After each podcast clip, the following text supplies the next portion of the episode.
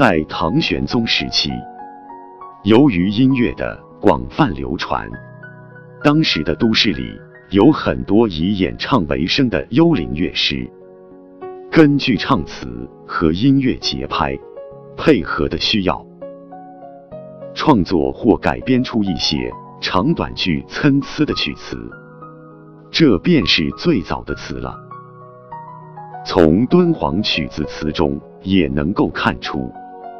民间产生的词，比出自文人之笔的词要早几十年。民间的词大都是反映爱情、相思之类的题材，所以他在文人眼里是不登大雅之堂的，被视为诗与小令。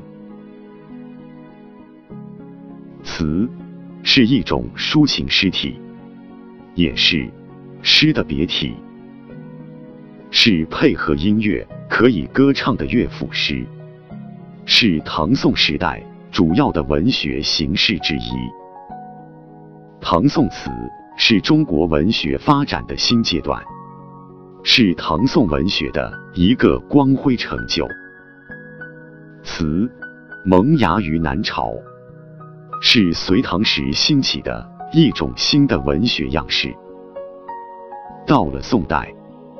经过长期不断的发展，进入到词的全盛时期。词最初称为曲词或者曲子词，别称有近体乐府、长短句、词子、曲词、乐章、琴曲、诗语等。词始于南梁。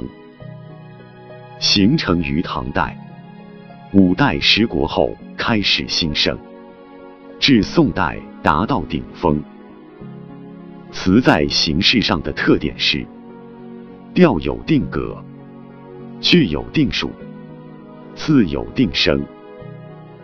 词的句子长短不一，所以也称长短句。但是全篇的字数是一定的。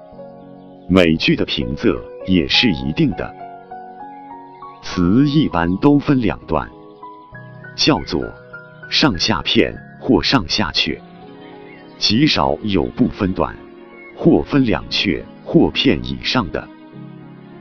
一首词有的只分一段，称为单调；有的分两段，称双调；有的分三段或四段。称三叠或四叠，分片是由于乐谱的规定，是因为音乐已经唱完了一遍，在音乐上是暂时休止，而非全曲终了。一首词分成数片，就是由几段音乐合成完整的一曲。词大致可分为三类：小令，五十八字以内；中调，五十九字至九十字；长调，九十一字以上。这种分类的方法是在明朝提出的。宋人则将词分为令、引、静。慢四种，简单的说，令及小令，引和静，约等于中调；慢词就是所谓的长调。但是《蝶恋花》六十字，《江城子》七十字，在宋朝都属于令词。敦煌曲子词中，已经有一些。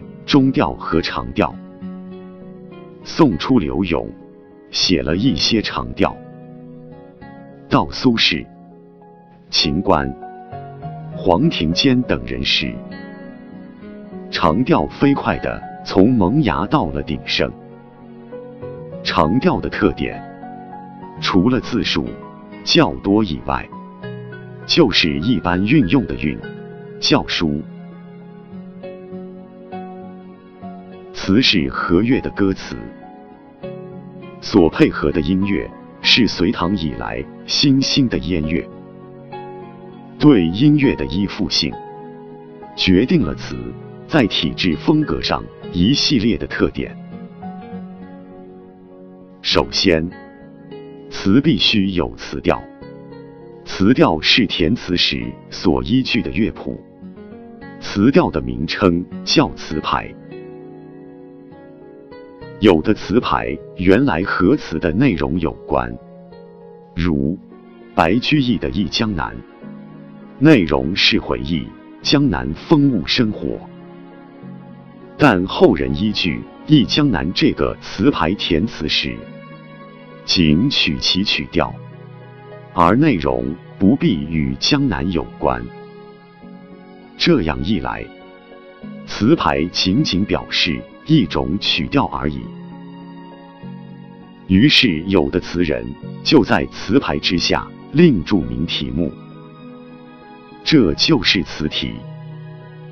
盛唐至晚唐时的词，词牌与词体基本上是合一的。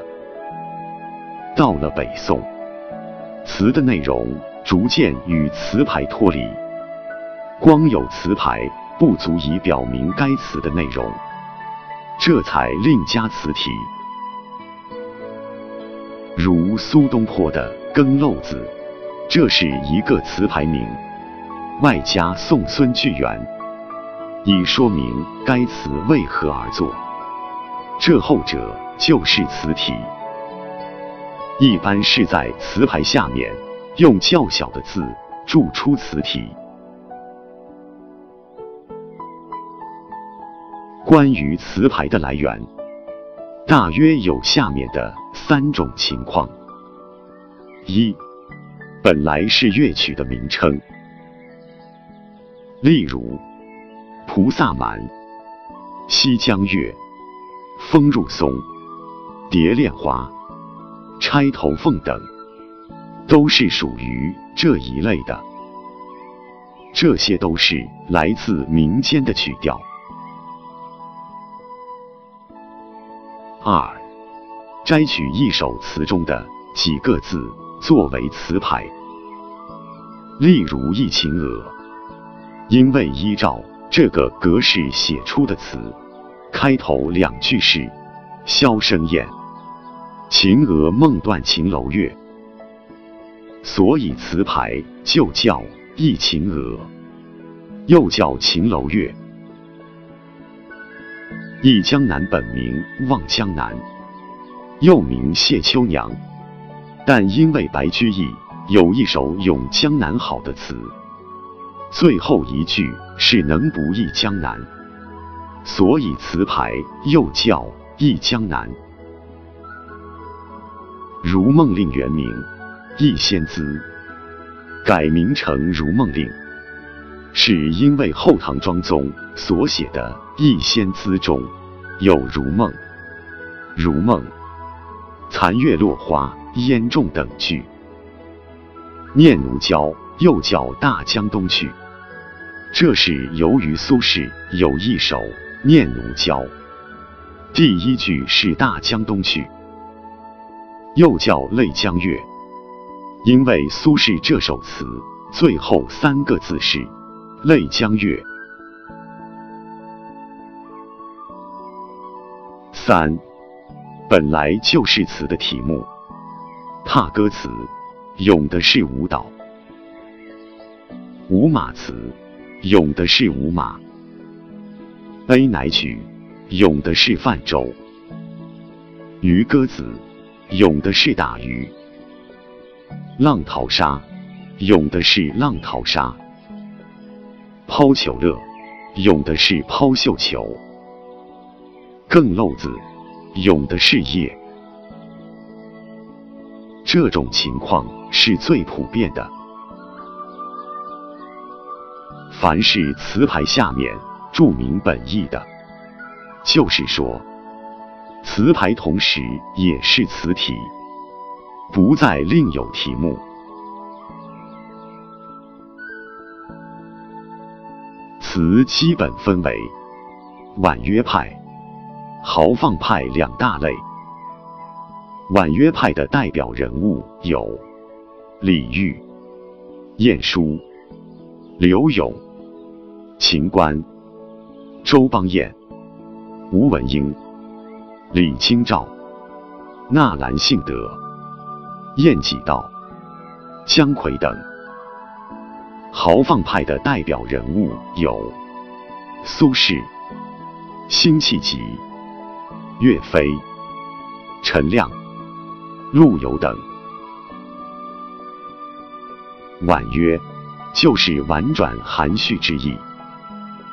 婉约词派的特点就是内容侧重儿女情长，结构深细缜密，重视音律写婉，语言圆润，清新绮丽，具有一种柔婉之美，内容比较狭窄。豪放就是取气魄大而无所拘束之意。豪放派的特点是题材广阔，它不仅描写花间月下、男欢女爱，而且更喜欢摄取军情国事那样的重大题材入词，使词能像诗文一样的反映生活。它境界宏大。气势恢宏，不拘格律，崇尚直率，而不以含蓄婉曲为能事。